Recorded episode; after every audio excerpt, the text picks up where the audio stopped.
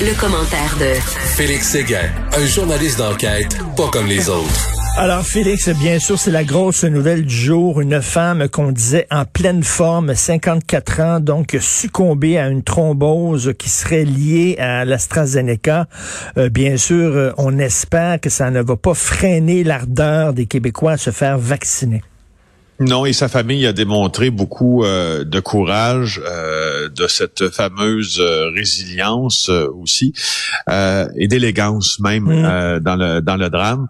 Alors oui, Francine Boyer donc avait 54 ans lorsqu'elle est décédée le 23 avril. C'est une femme de la Montérégie, Montérégie donc d'une thrombose cérébrale après avoir reçu une dose du vaccin AstraZeneca. C'est son mari qui a confirmé son identité, son mari qui s'appelle Alain Serre et Monsieur Serre euh, a, émis un communiqué, en fait, a fait les choses, si l'on veut, là, de, la, bonne façon, quoi. Euh, et il avait des, des messages à envoyer à la population. Il aurait euh, bien pu hein, s'emporter, puis il aurait bien pu également là monter monter, monter, monter aux barricades en, en insécurisant, disons, la population par rapport à l'administration de cette dose-là. Bien au contraire, il n'a pas découragé la population à euh, se faire vacciner, à se faire inoculer. Il les a encouragés quelle élégance, comme tu dis, le vraiment, là, il y aurait eu toutes les raisons du monde d'être en colère, puis en disant, écoutez, faites attention, ma femme était en forme, 54 ans, contrat. Il a passé par-dessus ça, il a pensé, il a pensé au, à, la, communauté en, plus, en, général. C'est vraiment incroyable. Eh, eh, oui, c'est ça, un, un, geste, bien sûr, un geste euh, qui l'honore, puis une pensée pour euh, une pensée qui, qui, qui, qui est plus grande euh, que sa propre, qui va au-delà de sa propre famille, puis de son propre mal, de son propre deuil. Alors il dit au texte là, il dit ne pas hésiter à être vigilant, puis à être en action par rapport aux symptômes si c'est nécessaire. Il dit, je cite, euh, la famille Boyer tient à encourager les personnes qui reçoivent un vaccin à rester alertes quant aux symptômes, aux réactions inhabituelles et à communiquer avec Info Santé en cas de doute. Euh, euh, ce couple-là, lui et elle, avaient été vaccinés le 9 avril euh, dernier. Madame Boyer commençait à ressentir une grande fatigue, des maux de tête. Elle s'est rendue à l'hôpital. sa condition se dégradait. Elle a été transférée à l'Institut neurologique de Montréal et décédée suite à, des C'est vraiment dommage. pour lui, il n'y a pas d'effet secondaire.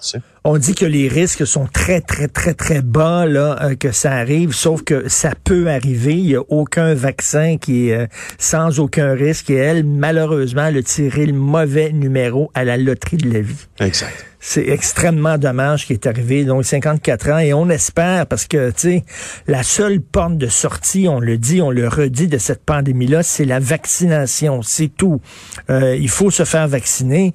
Hier, Félix, je parlais à une amie qui est en Floride, euh, a dit euh, ce matin, je suis allé euh, petit déjeuner sur une terrasse près de la mer. on vit comme normalement, ça fait énormément de bien. C'est comme si on m'enlevait 2000 livres sur les épaules, mais c'est parce que aux États-Unis, ben il y a plus de 50% de gens qui sont vaccinés. C'est ça, là. C'est ça l'affaire. Il faut arriver à ça. Donc, il faut pas que ça freine l'ardeur des gens. Non, puis j'entendais Richard Latendresse euh, à l'émission l'ajoute de, de, mon collègue et ami euh, Paul Larocque lundi, puis il rapportait euh, l'histoire d'un couple d'amis à lui là qui racontait s'être présenté à une pharmacie pour faire des, des emplettes normales, là, pas pour se faire vacciner.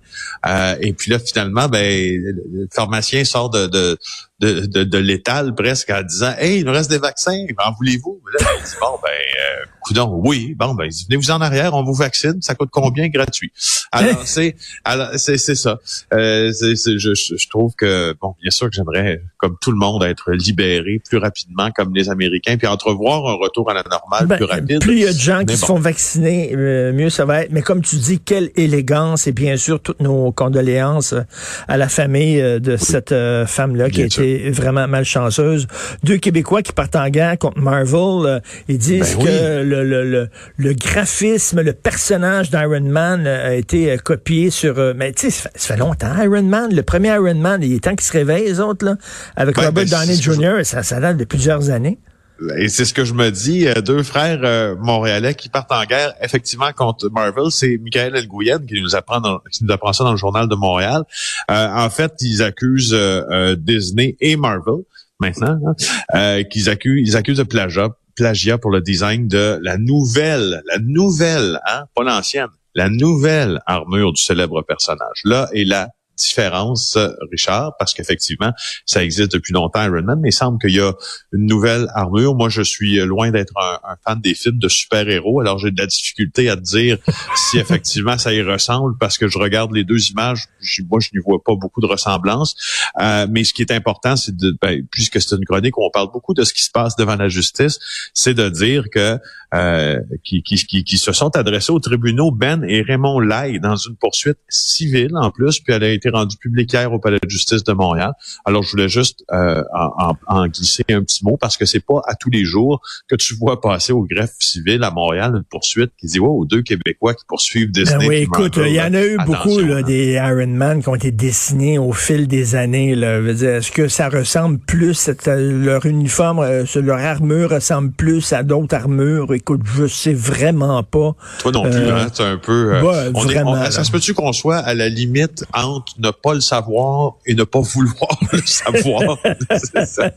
hey Félix, hier, je m'en voulais après t'avoir parlé parce que je voulais aborder un fait divers avec toi qu'on a oublié d'aborder hier. C'est l'histoire de ce musicien qui est en procès pour avoir tué un de ses amis musiciens. Alors lui, c'est tellement flyé. Alors, ce qu'il dit, lui, c'est que, bon, lorsqu'il avait été arrêté par la, par la police, il avait dit, euh, oui, c'est moi qui ai tué euh, mon, mon ami, etc. Donc, maintenant, il y a un procès et il dit, non, non, non, c'est pas moi qui l'ai tué, mais c'est parce que ça fait longtemps qu'on cherche son corps à ce gars-là. Donc, je me suis dit, il faut vraiment que les Québécois euh, fassent une recherche là, pour essayer de trouver où il est. Donc, ce que je vais faire, c'est que je vais dire c'est moi qui l'ai tué. Je vais me faire arrêter. Il va avoir un procès. Et là, ça va mettre la lumière sur ce gars-là. Et là, soudainement, il va avoir comme une quête pour aller chercher. C'est n'importe quoi. non, non, non, écoute, c'est n'importe quoi. C'est un, écoute, c'est un documentaire tristement burlesque qu'on pourrait faire avec ça. Tu sais, en plus, oublie pas, là, c'est un gars qui a été tué à coup de guitare, là. Ben oui, puis le gars, lui, il avait, il avait, il avait écrit ce qu'il avait fait. Supposément, il avait écrit le meurtre de son ami, mais il dit non, c'était des paroles de chansons. C'est ça, exactement. C'était pas un aveu, c'est des paroles de chansons. C'est assez flyé, là. Et en plus, après euh, le meurtre, il serait allé avec son groupe se produire en spectacle en Ontario, après avoir démembré le corps de sa victime, avec le reste du groupe comme si absolument de, rien n'était. Il l'aurait battu à coup de basse, à coup de ah sa guitare basse. Écoute, en terminant, ah. c'est vraiment flyé cette affaire-là. Québec veut le magot d'un ancien élu. Oui, mon collègue Jean-Louis Fortin du bureau d'enquête ce matin euh, qui nous apprend que Québec souhaite confisquer 150 000 dollars saisis au domicile et au bureau d'un ancien conseiller municipal de Blainville. Ça a été confisqué à Dominique Caillé, saisi en argent comptant, caché dans un mur. Ça fait drôle, hein? Chez des élus, de l'argent caché dans les murs, ça me fait penser à Ozark que tu m'as suggéré ben oui, ben oui. de regarder, que je suis en train de regarder. je t'en veux un peu pour tout ça. euh, alors, euh, le motif, en fait, là, de la saisie à venir, si elle est autorisée, c'est que on dit que l'enquête démontre que l'argent saisi, euh, ben, c'est un produit d'activité illégale. Alors, c'est l'État québécois qui allègue ça dans une requête qui n'a pas encore été entendue, par exemple faut attendre que ça soit entendu. Monsieur Caillé a été conseiller municipal de la ville de Blainville de 2001 à 2005 et organisateur pour le parti vrai Blainville. Le vrai Blainville. De François, l'ex-maire François Écoute, mettre de l'argent dans les murs. C'est malgré malgré la, commission Charbonneau, là, on continue de voir qu'il hein, y a des euh, il y, a des maires encore là, qui sont des anciens élus qui sont encore véreux encore. Ça existe encore là, quand on gratte un peu dans certaines petites villes de voir comment ça se passe. C'est pas particulièrement génial. Merci beaucoup Félix Séguin. On se reparle euh, demain. Bonne journée, Félix Séguin, bien sûr du bureau d'enquête, Journal à Montréal, Journal de Québec et animateur de JE.